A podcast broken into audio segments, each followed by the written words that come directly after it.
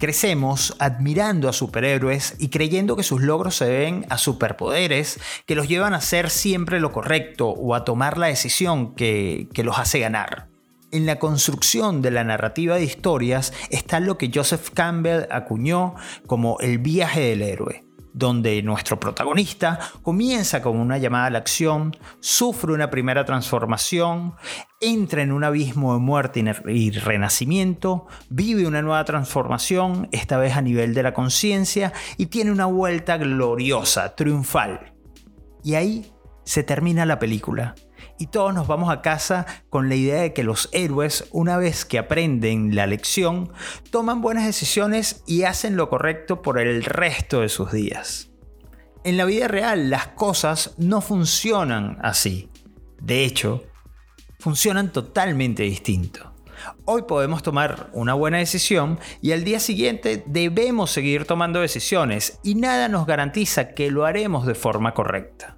El problema está en que crecemos y nos educan teniéndole miedo a los errores, estigmatizando la equivocación, haciéndonos creer que por un fracaso nuestras vidas irán al derrumbe total, limitando nuestra, nuestra capacidad o nuestras ganas de experimentar y dejándonos en la trillada zona de confort. Este miedo a equivocarnos persiste a lo largo de nuestras vidas, en especial en lo laboral. Pero ¿es eso lo que hoy en día realmente necesitan las organizaciones? ¿Cómo podemos garantizar la, la, calidad de lo que hacemos, de nuestro trabajo, si no estamos dispuestos a asumir riesgos? ¿Necesitamos robots que cumplan órdenes a pie de letra o profesionales que se permitan cuestionar lo que hacen?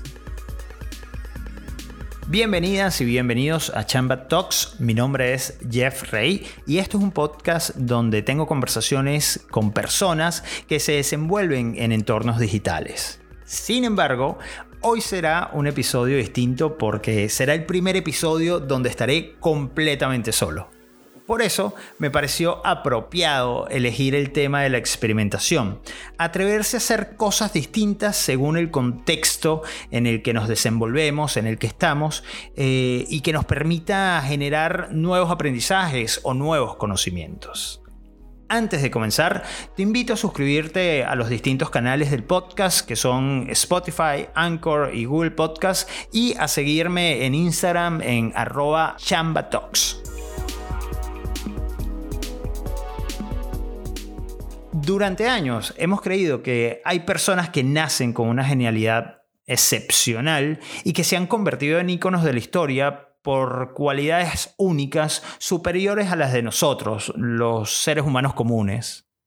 De eso habla un gran amigo, Ari Glass, en, su charla Genios Incomprendidos, donde pone como ejemplo a Picasso, quien no se levantaba, como creerían muchos, eh, un día inspirado y hacía una gran obra de arte, sino que tenía detrás de cada obra un proceso de investigación, ensayo y error que le permitía aprender, descubrir y fallar hasta llegar a un punto en el que se sintiera satisfecho con su creación.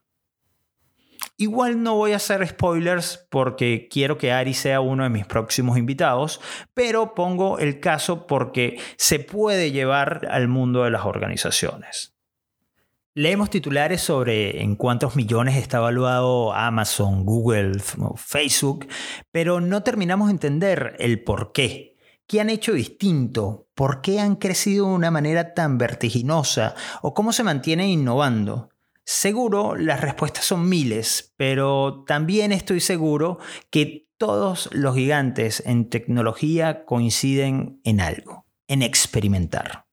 Empresas como Google realizan alrededor de 10.000 experimentos por año, y no es por capricho, sino que al cuestionarse lo que hacen y generar hipótesis, les permiten generar resultados en distintos contextos, que les ayudan a tomar decisiones de distintos niveles desde aquellas que van dirigidas a acciones específicas de un departamento hasta las que atraviesan a toda la organización.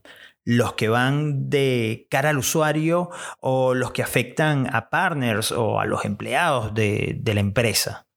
Sin embargo, experimentar no es algo que impusieron los unicornios de tecnología, pero al digitalizar los procesos de investigación y de experimentación, han logrado obtener datos de forma rápida y directa para entender mejor el comportamiento de sus usuarios frente a sus productos y servicios.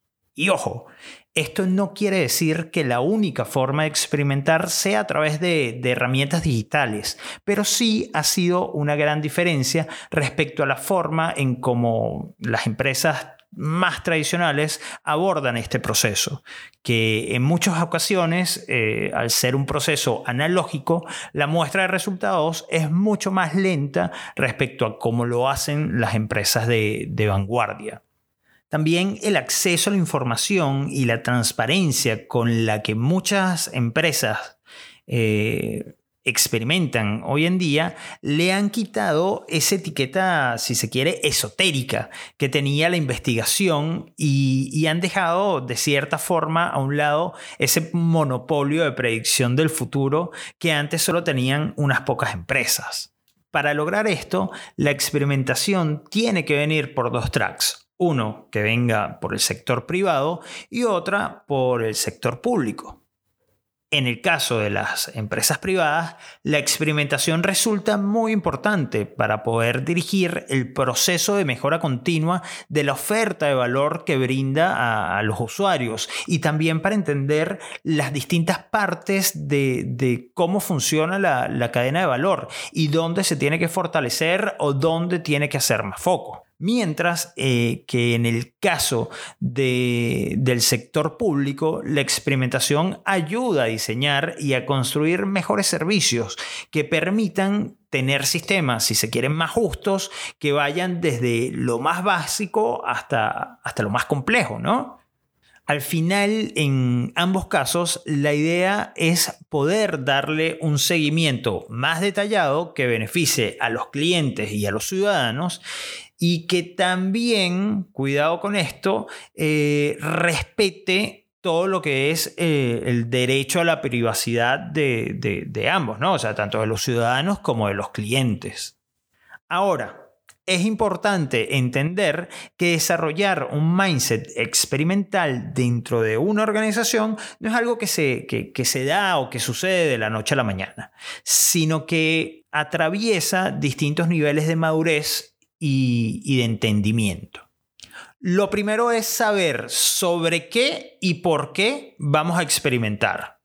Hacia dónde apuntan los resultados que queremos conseguir aunque esto es algo que, se aprenderá con la experiencia, eh, es importante entender que no es lo mismo diseñar un experimento donde las decisiones impacten al corto plazo o al largo plazo.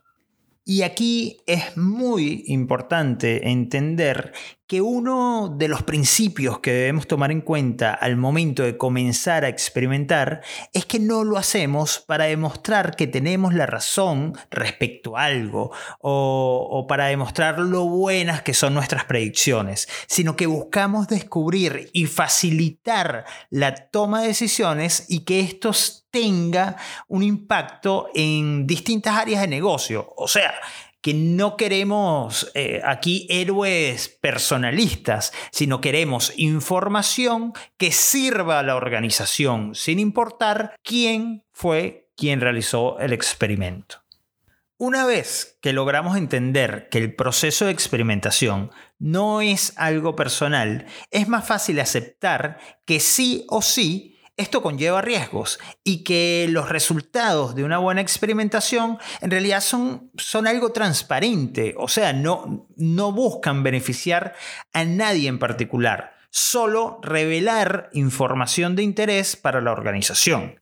En algunos casos serán victorias o fracasos por decisiones tomadas eh, en, en, determinado momento, pero al final siempre será conocimiento que podemos utilizar para mejorar a pesar de que ya hay empresas y, estados que entienden el valor de la experimentación, aún el mercado general se encuentra en un momento si se quiere, temprano, donde hay mucho escepticismo y dudas al respecto eh, de cómo abordar este tema y cómo impacta en la organización, sobre todo en, la parte financiera, ¿no? en, cómo eh, yo veo o cómo materializo eh, el, retorno de inversión que hago en experimentos o en investigación.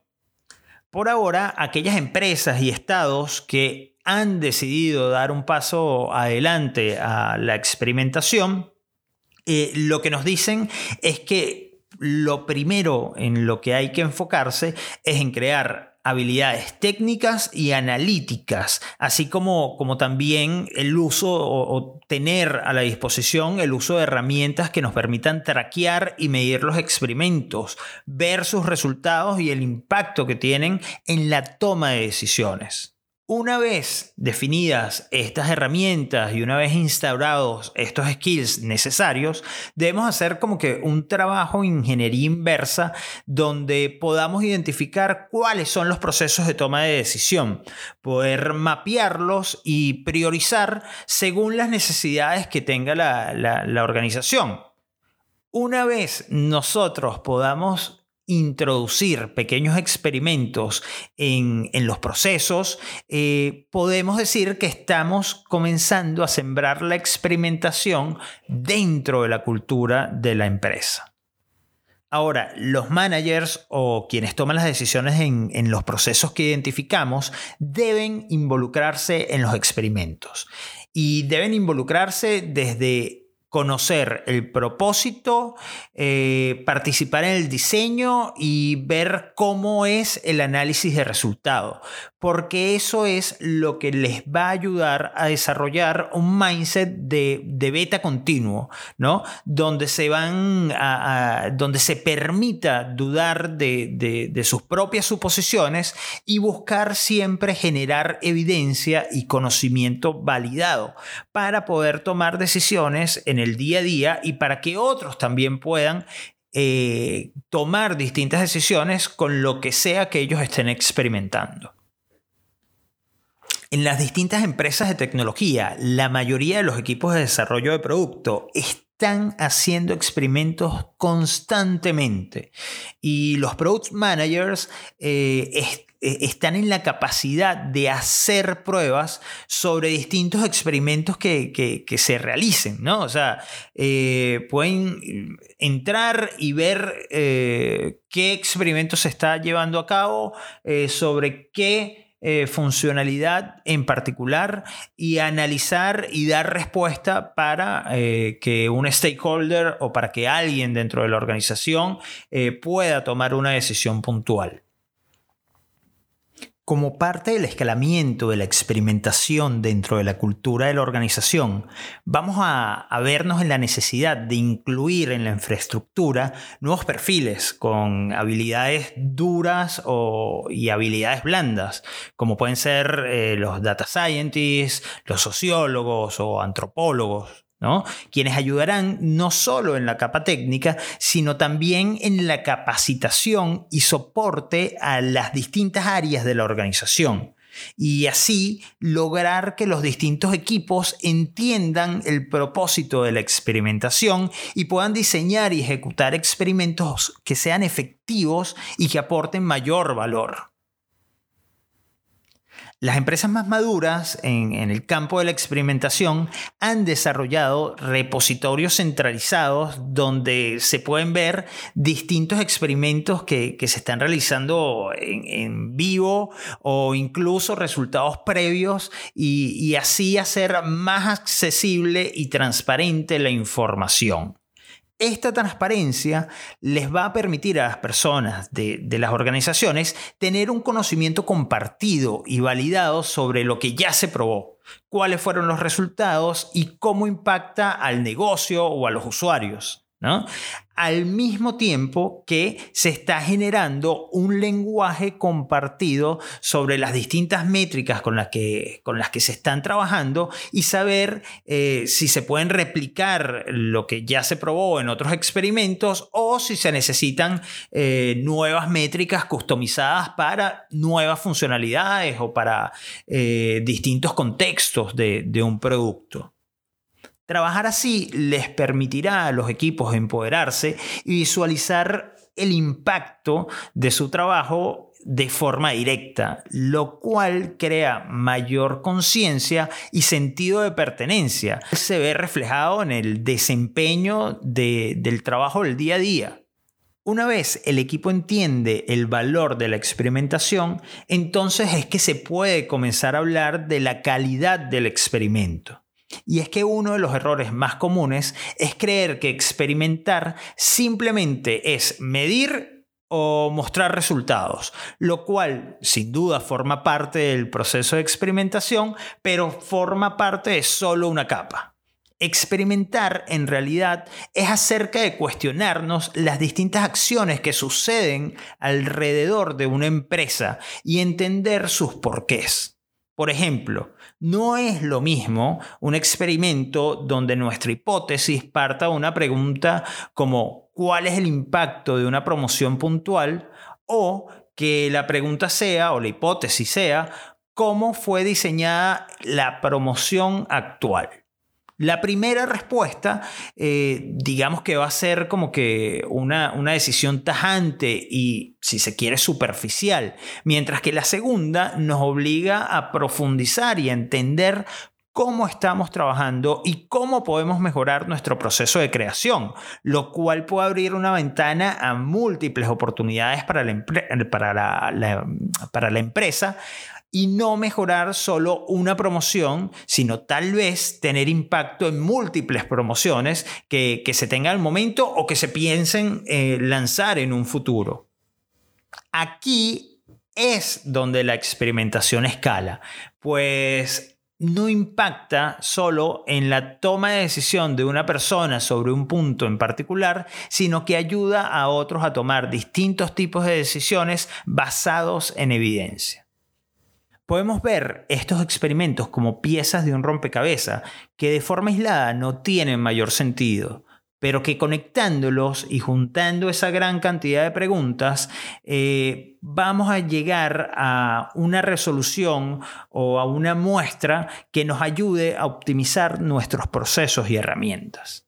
Por eso es tan importante formar managers con criterios, eh, curiosos y sin miedo a equivocarse o a tomar riesgos y que también le permitan a los equipos de trabajo proponer preguntas para hacer nuevos experimentos que vienen alimentados de, de una gran cantidad de puntos de vista.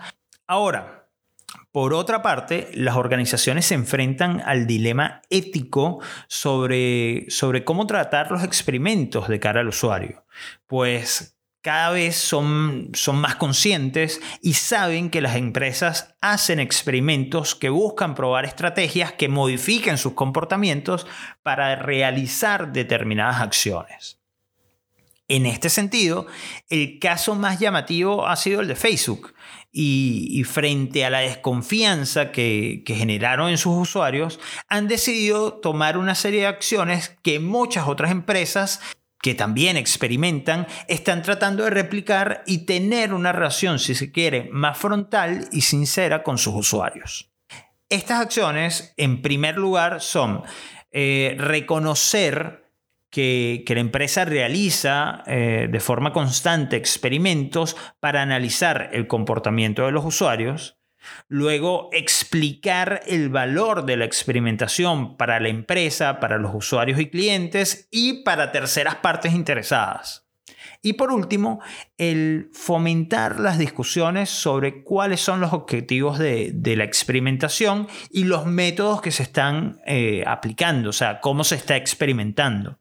Por supuesto, cada experimento y cada organización tendrá sus propias características, pero debemos tomar en cuenta que, los usuarios son inteligentes y cada vez cuentan con más información. Y aún así, cuando no tengan la información, la ética y los valores de nuestras empresas no deberían tomarlo como una ventaja para aprovecharse, sino como una herramienta que ayude a lograr objetivos y resolver problemas de forma cada vez más eficientes. Aún estamos en el inicio de la adopción de un mindset experimental las distintas empresas que, están poniendo en práctica la experimentación lo hacen a distintas escalas y según sus posibilidades. Es un camino largo el que tenemos que recorrer en este sentido, donde hay que considerar muchísimos factores, pero la mejor forma de hacerlo es empezando.